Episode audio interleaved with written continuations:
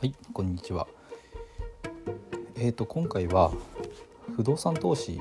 で、まあ、物件を買った後にできる収支改善について、えー、と続きをお話したいと思います。で今回はあの融資ですね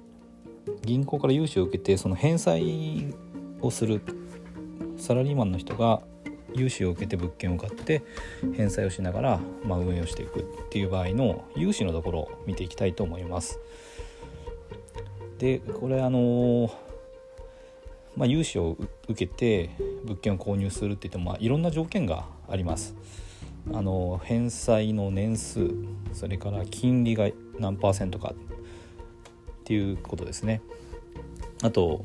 最初購入した時に自己資金をどれぐらい入れたかとかそういうことがまああるんですけど買った後だけを見ると、まあ、返済比率がどれぐらいになってるかっていうところになってきます。まあ、あとそうですねあと何年払い続ければいいのかっていうことも、まあ、あの借り入れの年数が効いてますね。でこれ収支改善しようと思ったら返済比率をまあ下げればいいということなんですよね。で返済比率を下げるということは、まあ、何するかっていうと一つは金利交渉です。これはま銀行の担当の方と話をして、ま、金利を下げてほしいという話をするんですね。で、えーとまあ、今回ちょっと金利交渉についてお話ししたいと思うんですけどもこの金利交渉って結構まあどうやってやったらいいかわからんっていう場合が多いと思うんですけど、まあ、考え方はいくつかあってあの、今の自分の状況がどうなのかっていうので、まあ、戦略が変わってきます。で返済が厳しい場合あの、まあ、このままだとちょっと返済がいつか滞ってしまう返せなくなってしまうじゃないかっていう状況にある時はあのそれを銀行に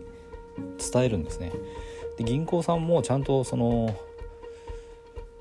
回収貸したお金をちゃんと回収できなくなったら困ってしまうのでだからそのお客さんが破産でもしてしまうとお金を回収できなくなってしまって困ってしまうとだからちゃんと運営ができるようにまあ一部ちょっと協力して、えー、その資金の回収を、まあ、より安定してできるようにっていうことで、まあ、金利を下げてくれる場合があります。だからそう収支が厳しいんであれば厳しいですよっていうことをちゃんと話すっていうことですね。で、まあ、収支がいいとかあとお金を持ってる場合っていうのはあの今度は金利を下げてもらう理由としてはお金があるのであればあの繰り上げ返済も一部できるんですよね。でじゃあそれを繰り上げられてしまうと銀行さんは今度その繰り上げた分の元金が減るので利息が減るんですよね。でそうなってしまっては困るのでじゃああの繰り上げ返済しない代わりにちょっと金利下げましょうみたいなことをしてもらえる可能性もあるので、まあ、そうやって交渉してみる。であとあの繰り上げ返済にはしないんだけどその分の資金をですねあの定期預金に入れるでこれはあの銀行の担当者の方の実績にもなるのであの、まあ、話を聞いてくれやすい方向になります。であともう一つはあの借り換えですね。でこれはあのできればちゃんと借り換えができるっていうあの安心を取っておいた方がいいですね。だから他の銀行さんに行って、えーと、借り換えの相談をしてで、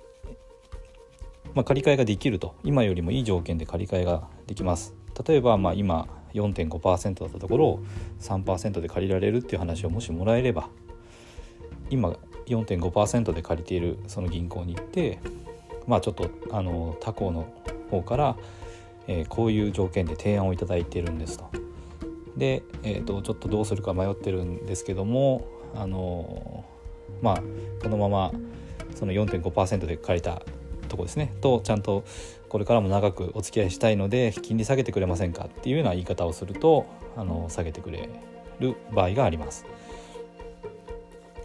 ということで、まあ、まずそうですね金利交渉するっていう時は自分の運営状況を見てでそこから、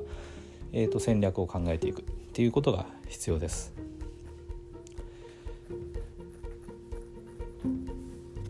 まあ、もしあのわからないとか、えー、と直接何かお話聞いてみたいという方方がいらっしゃいましたらあの LINE に登録していただければ、えー、と質問も受け付けます。ありがとうございました。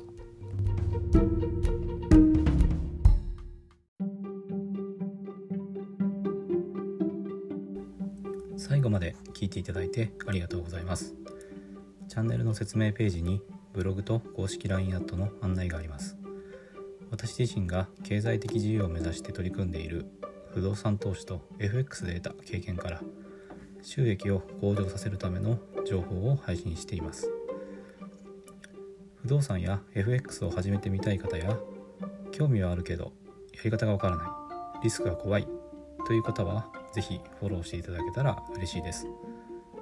また無料で使えて利益を出せる FX 自動売買ツールを紹介していますのでぜひ公式 LINE アットにも登録していただけたらと思います。